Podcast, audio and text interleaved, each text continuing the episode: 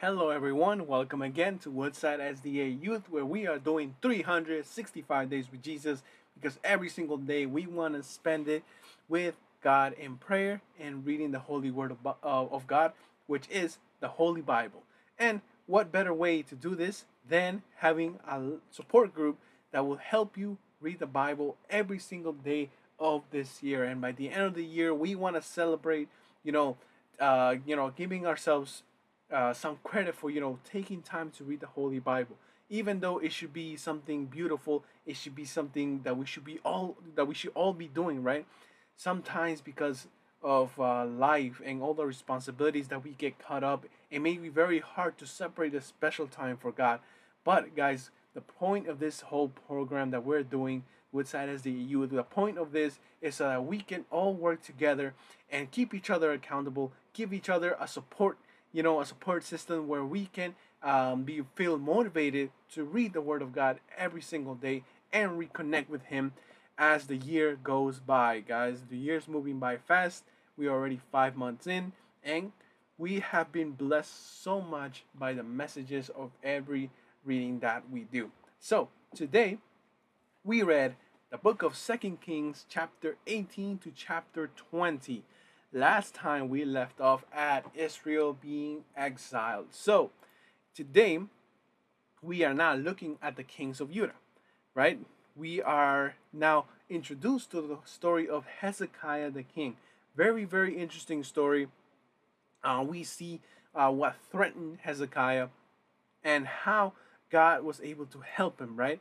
And uh, in chapter 19, God promises Hezekiah deliverance uh, Hezekiah trusts God, and um, it's just you know a very very powerful scene to see how God helps His people, how God promises victories. However, at the end of Hezekiah's life, he falls ill. God says, "Your time has come." But Hezekiah is not having it. He does not want to die. He begs and pleads for for more years, and God gives him 15 more years, which proven to be a big mistake uh, for um, Hezekiah. God knew it was not going to be good. Um, Hezekiah just wanted to live more, and we see um, the problems he got himself into. And uh, in those 15 years, a new king, and you know, a new son was born, and he became king. Um, his name was Manasseh. Uh, we will read about him tomorrow. But he was a terrible king born in those 15 years. If Hezekiah didn't ask for those time or he lived extra, right? Manasseh would not have been born, and Israel would have had a better king. You know, that's what I'm guessing, right? But yes, let us go straight into the three points that we like to hit every single video. With. The first one is what new things I learned. Second, what questions do you have? You have to have at least one question. If it's a story that you have read thousands of times, make up a question. This can help you study the Bible and remember it even more.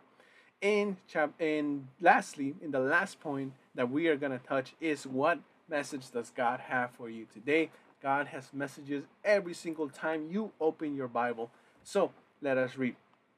Um, and one of the new things that I learned that kind of left me a little puzzled was uh, when King Hezekiah was threatened by the Assyrians. Uh, God said he will take care of it, and during the night, the angel of the Lord was sent, and he killed 185,000 Assyrians. And that was a very interesting thing that I learned.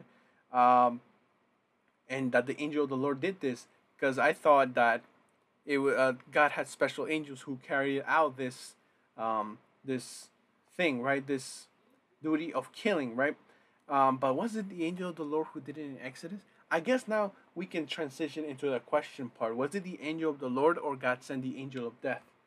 Now that I, I'm not see when, when you read things like this, it can ask help you ask and you ask your questions. It can help you go back into things that you have read that maybe you have missed. Right now with this, I'm gonna go back to Exodus and see who was the person that was sent to kill the firstborns of Israel. Was it the angel of death or was it the angel of the Lord?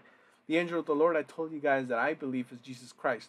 Um, here though, uh, angel of the Lord. Um, is it is this Jesus, right? I mean, I believe Jesus, but like, so is if it was is Jesus doing the killing here? Is, is it him? Um, it, or is can he, the angel of the Lord be also a phrase to talk about an angel, even though I feel like it's the um, it is Jesus. But now, one thing I noticed in my version is that the, the name angel is not the A is not capitalized. I think in other versions it is. Uh, can that be a difference? I don't know. See, asking these questions now, I'm gonna go check out other versions, see how they read written this verse, and I can learn so much more. So this is the point of asking questions, guys. It can lead you to check other sources, other versions, and give you a bigger understanding of what you're trying to read. Yeah. So pretty much, is the angel of the Lord doing killing? Is does that mean that Jesus did the killing here? Is that one of his functions, you know, to kill and to bring judgment like that, or is it other angels? So yeah. Um, another question that I have is that why would God fulfill Hezekiah's request? Like Hezekiah was gonna die, and he um, pretty much was in good terms with God. I'm pretty sure he was gonna die in Him, and uh, you know promised the second coming uh, to be rose to rise from the dead. Um, but why did he give him someone the extra 15 years if he knew those 15 years were going to be very detrimental for him? Or detrimental for everybody you know the next generation that came after that. Um, maybe God in his wisdom did that or did he just do that to prove a point? Sometimes i feel like god did this so that we can have a sermon saying hey you shouldn't ask for extra years. But it, it, i don't nah he didn't do that. I mean at the expense of hezekiah i don't think he would ever do that. So the question still remains why would god give them uh, you know, fulfill his request if it was a bad thing? Does God sometimes give us things that we, uh, you know, ask for, ask for, and He knows is bad for us? I think I think sometimes He does, you know, because we ask it for from Him. See, I'm confused now. now I gotta go and study more things. But yeah, guys, I uh, hope I don't confuse you with my questions, but it's good to ask these type of questions because there's many people who don't believe in God or who are very skeptical about God's character that are going to ask you these type of questions. And it's very nice that we, and it's very helpful that we ask these questions so that we can be ready to give answers to all of those things. We're not going to have all the answers. Excuse me. We're not going to have all the answers every time, but doing this can give us a big practice into um, uh, you know, learning more about God and knowing how to deal with difficult questions. Uh, another thing is one other question that I have. I have a lot of questions this time. Um, when King Hezekiah was given those extra 15 years, the Babylonians came, right? And they asked to see all his possessions, and Hezekiah showed them everything. We find out because of the prophet that visited him after he did that, that what he did by showing all the things that he had to the Babylonians or to the foreigners, that it was a bad thing for him to do. And he says, You did a messed up, and this is the consequences, right, of your actions.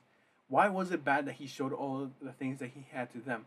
Is is this has to do with a lot of cultural stuff? Does it have to do with like not letting foreigners into the, those places? Why was that bad thing? I'm gonna have to check again other sources. It's gonna lead me to understand more things and to learn more things. That's why I encourage you guys to ask questions. These are questions that I generally have in mind and I need to go and study myself. So guys, let us go to the third point of this video, which is what message God has for you. And what I love so much about the story of Hezekiah was pretty much the beginning because the ending was atrocious. So the beginning, um, Hezekiah's kingdom is uh, is threatened by the king of Assyria. God, however, comes to his rescue and says, "I'm going to deliver you." And God promises him deliverance. He tells him the future. You're going to win, right? And God does all the work for him. There are many times, guys, where God, in special occasions, will let us know that we are going to have the victory. He might tell you in your mind, in your heart, that you will overcome this obstacle or whatever challenge you gave yourself in life. Um, for example, going to school and you don't have the money uh, for example, paying something, paying your debt, or paying rent, and you have no way to do these things, right? But inside your heart, you have faith that God will answer your prayer, right? And then uh, you know God is able to do so, and God promises victory. But there are times where we, even though God has put in our heart that He will do something, the thought that of that be, being reality can sometimes, uh, you know, make us lose faith in those things. for example, when I wanted to go to school, I needed to pay so much money that I didn't have. And God told me that He will help me go to school. And I believed it. But at the same time, I asked myself, okay, I know you're going to send me to school, but how? How is it possible, right? Because I'm thinking with my, you know, with my human mind. And Hezekiah, pretty sure he's thinking of his own uh, uh, human mind. He says, they have bigger troops. They have, they're larger in number. They are powerful. They have more weaponry. They have, uh, you know, more strategy than us. They are going to destroy us. God says, in the future they will help they they will surrender to you because you're gonna defeat them you know hezekiah could probably believe that but at the same time he probably said man i just don't see it happening. I believe you god but i just don't see it happen and that happens a lot in our spiritual life guys where we know god can do it. But sometimes when we think about it we stop believing because uh, you know we just ask ourselves how are you gonna do this god? How are you gonna pull this off? Right? And it's not wrong to ask those questions. Moments of uh, you know, uh, not having faith or when your faith is weakened, I don't think it's sin. I think that happens to a lot of people. But God wants to use those moments of weakness, those moments where you are feeling down, to bring you up and to show you His great wonder and His great power and His glory. You know, to pick you up and show you that I promise you this and it's going to happen. You just got to wait and believe and sit down and just wait for me to perform this miracle. There are many times, guys, where the positions that we're in, where we feel that God has called us to go to, we feel like God has called us to pick this career, God has called us to work in this job, God has called us to work in this new position in church. God has called us to talk to this person. And when we are there and we know that God has called us to do those things and we see that everything is getting harder, we we may be tempted to say, God, are you sure about this? Like I know you called me for this, but I think it's impossible to carry out the duty that you have um, asked me to do. And it, it may seem very impossible, but let's not forget that God has promised victory. If God has promised you to be a doctor, even though you may be failing some some classes, even though you may think you may be failing or that you may not make it towards the end of the semester, just know that if God has promised you, nothing is going to stop you from getting there. If you really trust in God and ask you, you may still be in the same desperate situation you are right now, but because God promised you, because God uh, says that He will help you, just be sure that God would help you reach there. No matter how long, no matter how hard, if God promised you and you accept that promise, it will come to pass. Guys, this is the message that I have for you today. Um, I was very motivated by this one. Um, I have so many th- uh, challenges in front of me, so many things that I gotta do that I may be very overwhelming. God knows that uh, I'm going through so much, and I I know that God has promised me victory. Sometimes I believe it, sometimes I don't. But the reading today, you know, seeing how God just promises victory and just gives that victory, He never fails with His promises. You know, that just gives me hope, knowing that you know God promised me this thing and I know I will get it. No matter how hard it may be, I know I will get there. Guys, I hope you guys enjoy this message, and I'll see you again tomorrow.